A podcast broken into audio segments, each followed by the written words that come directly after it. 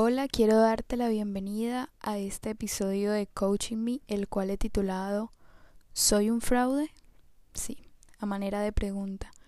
Pero precisamente en este podcast yo quiero hablar contigo, quiero contarte, quiero compartirte a través de mi experiencia personal cómo esta pregunta a veces no es pregunta sino más bien afirmación. Quiero hablarte un poco sobre lo que es el síndrome del impostor y cómo tú y yo en algún momento de nuestra vida quizá lo hemos experimentado. Te invito a que te quedes conmigo en este episodio de Coaching Me.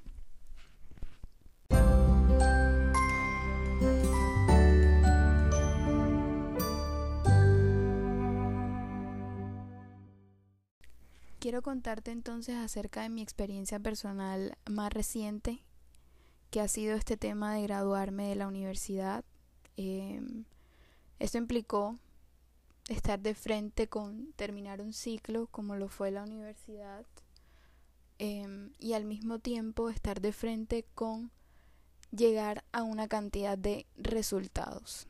¿Sí? El resultado, encontrar el diploma, encontrar las condecoraciones o cualquier cosa que uno encuentra cuando termina la carrera o cuando llega el día del grado. El día de mi grado recibí muchísimas, pero muchísimas felicitaciones. Había logrado graduarme y graduarme con honores. Fui condecorada como graduando de excelencia. Y no sé por qué dentro de mí se estaba generando cierto malestar cada vez que alguien me decía felicitaciones, lo lograste, te lo mereces, esto es tuyo, eres grande no sé, pero yo sentía como si de verdad no quisiera que me felicitaran. Es como, pero ¿por qué me felicitan si en el fondo no fue para tanto? ¿Por qué me felicitan si otros compañeros también tienen eh, este mismo título? O en el pasado gente lo hizo mucho mejor que yo. O realmente mi carrera no era tan difícil. O cualquier cantidad de cosas pasaban por mi mente ese día. Y siguen pasando de hecho. Cada vez que cada vez que recibo em, cierta cierta felicitación por algún título que los demás reconocen pero que yo yo no logro ver, no logro encontrar. Esta es un poco mi experiencia personal que no ha sido solamente esta de graduarme de la universidad, sino que tiene que ver con muchas cosas del pasado, así cuando recibí mi beca que me entregó el gobierno por haber sacado uno de los puntajes más altos en las pruebas del Estado y que gracias a eso estudié becada todo mi pregrado. Y volví a decirme no era para tanto. Sí fue un buen puntaje, pero pues cualquiera lo saca. Y todo esto tiene que ver con algo que yo no conocía, que para mí era realmente Sí sabía que quizá existía, pero realmente yo no sabía que tenía un nombre. Y pues ya he reconocido eh, como el síndrome del impostor, de hecho. Eh, hacia el año 85, Pauline Klein eh, hizo un estudio sobre esto, porque resulta que no solamente me pasa a mí, no solamente te ha pasado a ti, sino que el 70% de las personas experimentamos alguna vez ese sentimiento de autoduda sobre nuestros propios triunfos, sobre nuestras propios, nuestros propios éxitos. ¿Sí? Los demás son capaces de reconocer lo exitoso que somos y en este punto quisiera hacer claridad que para este podcast el concepto de éxito eh, no está en discusión porque ya sabemos que varía para cualquier persona, pero sí eh, quería dejar eso en claro simplemente como para poder irme a otros puntos que realmente son el corazón de este podcast. Yo me preguntaba, em, luego de ver, luego de observar esa cantidad de pensamientos que estaba teniendo y ese malestar porque me felicitaran, ese malestar de estarme me, mm, preguntando todo el tiempo si realmente yo merecía ese diploma o si realmente yo merecía el título de em, internacionalista, el título que obtuve y yo decía, pero ¿en qué momento o cómo fue esto? ¿Realmente yo tuve tanta tanto fue mi esfuerzo para, para lograr este título tan grande y a veces sentía como si el diploma fuera demasiado grande para mí. Em, como te digo, esas cosas no solamente pasaron en la universidad, yo creo que también pasaron en el colegio y pasaron muchas veces cada vez que tenía la oportunidad de ser condecorada por algo. Yo decía, quizás esta persona se lo merecía más que yo, porque ella hace más, porque ella se esfuerza más. Quizá, em, bueno, también puedo, puedo referirme al tema de, de mi entrevista cuando fui a conocer a, a conocer a los que iban a ser mis jefes. Yo, yo decía, ¿será que voy a alcanzar a mostrar en esta entrevista todo lo que dice mi CV? Y yo me sentía impostora, me sentía un fraude, porque yo decía, pero en este, en este, en, en esta hoja de vida dicen tantas cosas sobre mí. Yo decía, pero sí, todo lo has hecho, todo ha sido tuyo, todo ha sido mérito tuyo, porque ahora parece que es demasiado grande para ti. Em, esto tiene que ver con muchas cosas, con y tiene una cantidad de causas diversas, traumas en la infancia, baja autoestima, Em, para muchas personas esto tiene que ver con traumas en la infancia, pero al mismo tiempo, eh, con, y con traumas en la infancia me refiero a infancias violentas, infancias donde hubo maltrato, alcoholismo, una cantidad de factores que nublaron un poco esos primeros años de vida, pero al mismo tiempo eh, tiene que ver con factores de comparación. Muchas veces los padres tienden a, estar comparando a este hijo que es mejor que el otro. Y una causa que también me llamó un poco la atención fue esa donde al hijo se le vende la idea de que viene este mundo a triunfar y a ser exitoso y tú puedes con todo, tú, tú de verdad vas a lograr todo lo que... Sí, está muy bien esta idea de que se nos trate de esa manera, pero resulta que el mundo real tiene muchos, tiene muchos detallitos y particularidades que se convierten a veces en piedritas en el zapato y que no nos cuentan nuestros papás cuando nos hablan de cómo va a ser la vida más adelante. No estoy tampoco eh, en contra de que, de que se nos dé esperanza sobre las cosas, pero sí hay que, y yo siempre lo he dicho, hay que soñar con los pies en la tierra esto, em, esta cantidad de experiencia que te, que te he contado hasta ahora, yo sé que en algún momento dentro de, de ti mismo lo has vivido porque todos tendemos a compararnos. Pero esto se vuelve nocivo cuando ya tiene cierto carácter de autocastigo, ya no es una falsa modestia como no, no, no, no, no fui, no fui yo. Eh, ya eso tiene que ver con otras cosas, tiene que ver con que simplemente no eres capaz de abrazar eso, abrazar el proceso más que el resultado y donde sientes culpa por triunfar. Y eso además lleva a un sentimiento de insatisfacción porque luego que triunfas dices como, bueno, en este punto donde se supone que ya llegué a la meta, ahora están esperando mucho más de mí. Ahora que sigue, porque es que no me puedo quedar aquí, porque la gente está esperando que yo tal cosa, que yo vaya hacia tal cosa, y cuál es el diploma que sigue, y tengo que volver a colgar un diploma en el cuarto. ¿Sí me entiendes? El tema con esto, yo creo que la particularidad y rasgo más importante de esto que se llama síndrome del impostor es que tu propio triunfo tu meta personal a la que ya llegaste, a la que conseguiste con tu sudor y con tu esfuerzo, no tiene tu nombre. No eres capaz de encontrar tu nombre ahí, sino que lo derivas a cualquier factor externo, llámese suerte, llámese eh, no tenía más opción, llámese realmente no estaba tan difícil, yo simplemente no hice nada, nada especial, fue simplemente un golpe de suerte. A cualquiera hubieran podido escoger. Simplemente no tenían opción y me escogieron a mí. Y esto me llama la atención ahora que, que lo externalizo, te lo cuento. Y es que precisamente eso me pasó un poco cuando el tema de mi entrevista para venirme al país a donde estoy, a Canadá. Luego de la entrevista a mí me dijeron que sí, que efectivamente había quedado.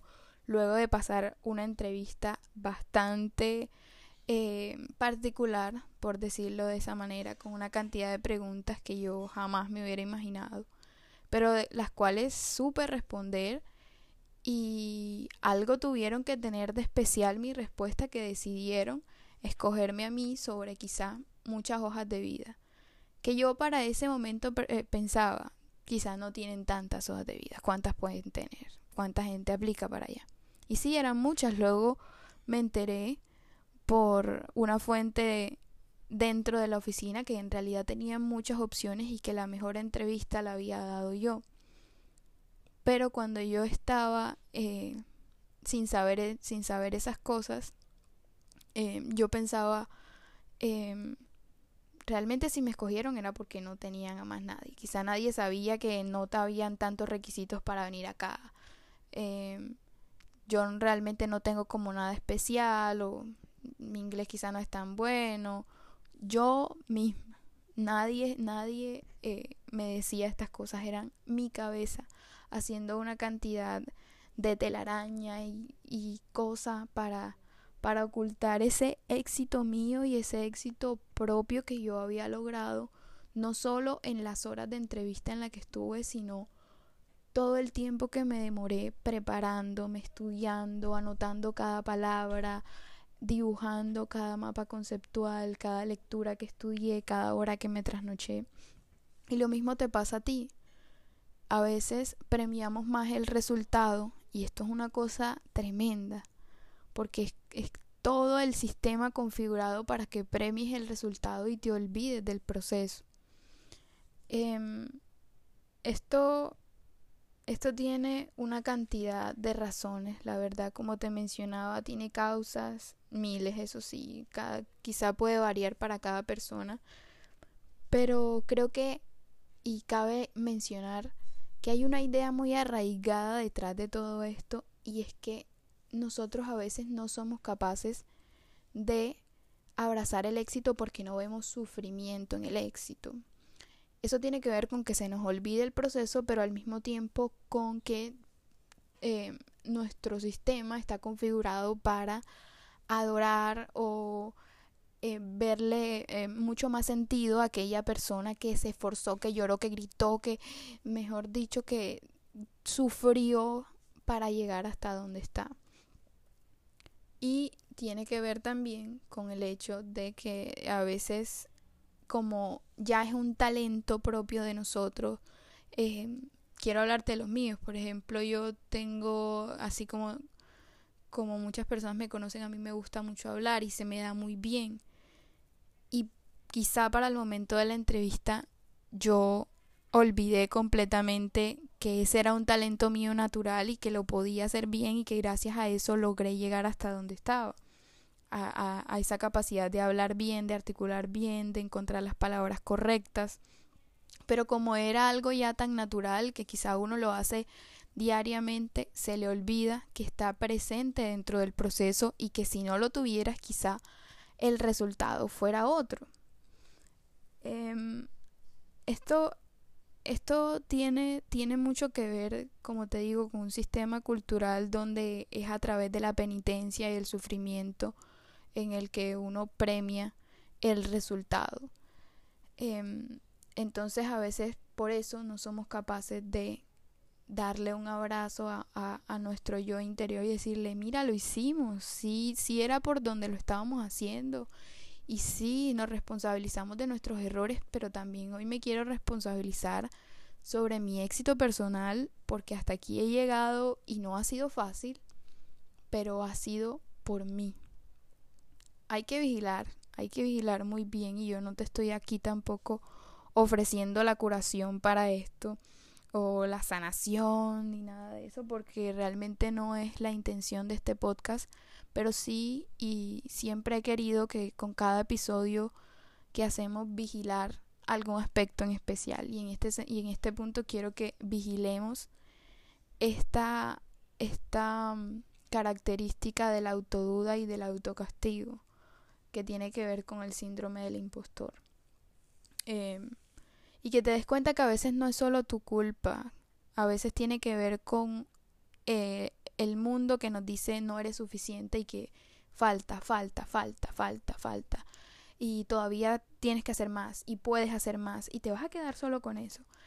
Entonces, hay una cantidad de cosas detrás, pero lo importante es que sepamos vigilarlo, sepamos darnos cuenta de que en ese punto de la vida está pasando algo y que nos salgamos un poco de nosotros mismos y lo miremos desde los ojos, desde quizá ojos externos y, y darnos cuenta de que estamos viviendo unos pensamientos que quizá están eh, nublados por ciertas por ciertas vivencias pasadas que quizá no somos muy conscientes de ellas. Y quisiera también que te dieras cuenta que el éxito no es éxito por sí solo, sino que tiene que estar abrazado al talento. Al talento, a que te conozcas a ti mismo y a que sepas cuáles son esas, esas cualidades tuyas que te hacen brillar en una actividad o que hacen brillar eh, a otra persona en X o Y actividad. Eso es importante, conocernos a nosotros mismos, ver realmente que ese talento específico que tenemos es el que nos ayuda y es el que podemos seguir eh, mejorando para llegar a cualquier meta que, que tengamos.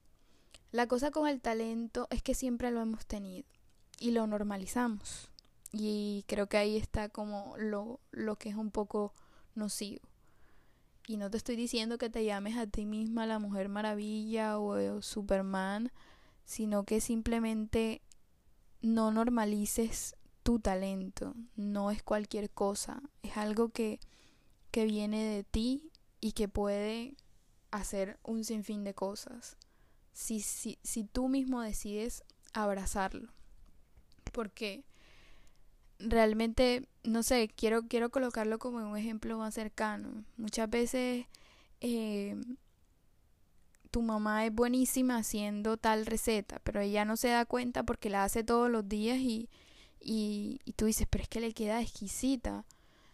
Y ella, no, no sé, yo no es que le esté haciendo nada especial, es simplemente que así la hago yo y así me queda bien bueno. Así también pasa con nosotras, así la haces tú y, y así te queda bien.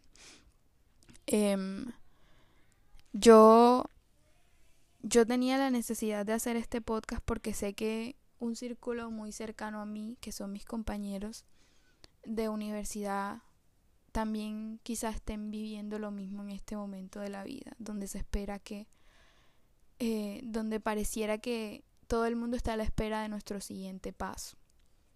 Pero a veces no es que esté todo el mundo a la espera de nuestro siguiente paso, sino que es como ese sentimiento de no estar nunca saciados, por no decir la palabra conforme, con lo que ya hemos logrado hasta ahora.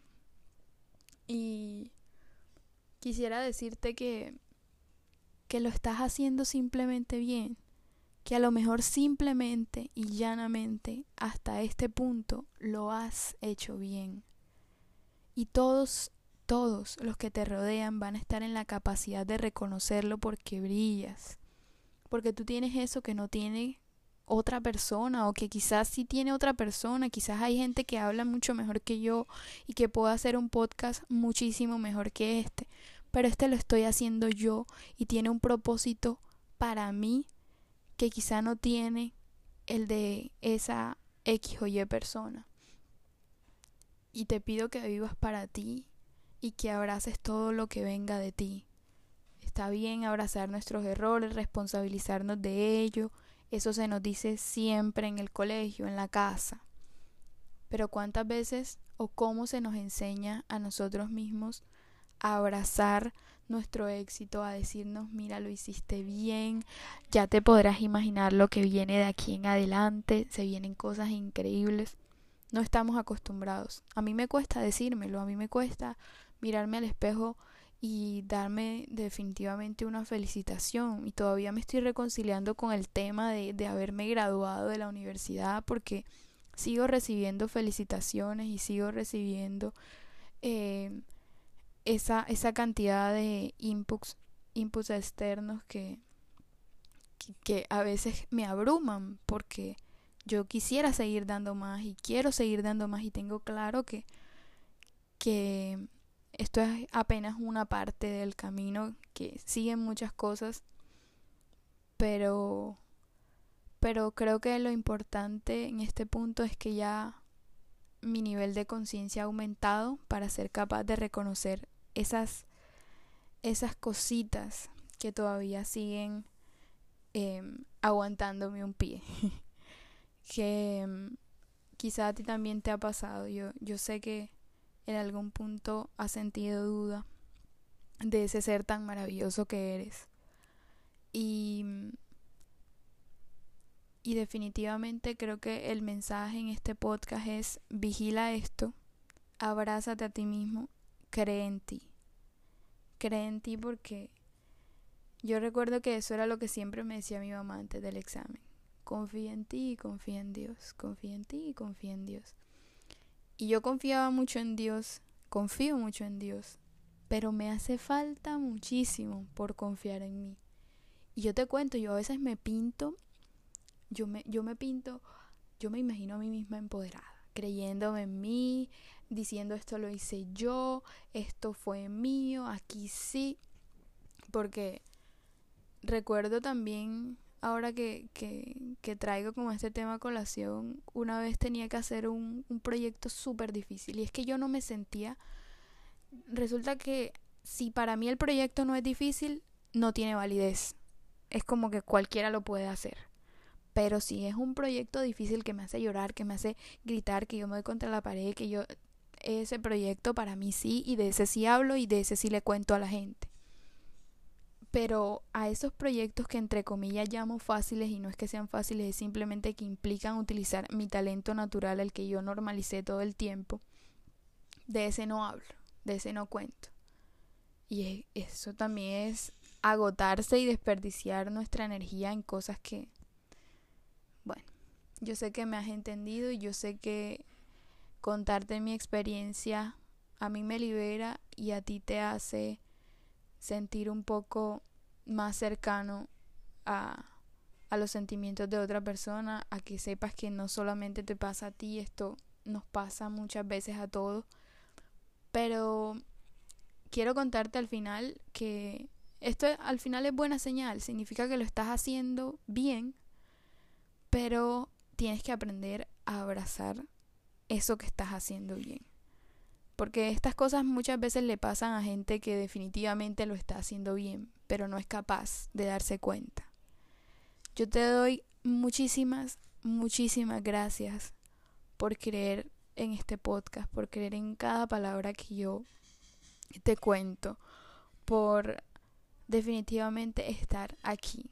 No, no tengo como otra palabra porque este podcast ha, tenido una cantidad de bajos y altos y, y sí quiero hacerlo y tengo pero este año y no quiero echarle la culpa al 2020 han habido cambios tremendos en mí y y obviamente el podcast que es algo mío termina termina viéndose permeado por esos cambios pero aquí estoy y tengo toda la voluntad de seguir hablando contigo y compartirte muchas cosas.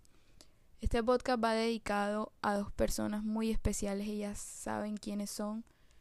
A mi amigo Brandon también, que decidió también compartirme un poco de su experiencia con esto.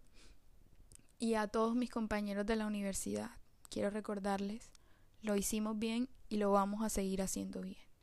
Les mando un abrazo y muchísimas gracias por acompañarme en este episodio de Coaching Me. Thank you.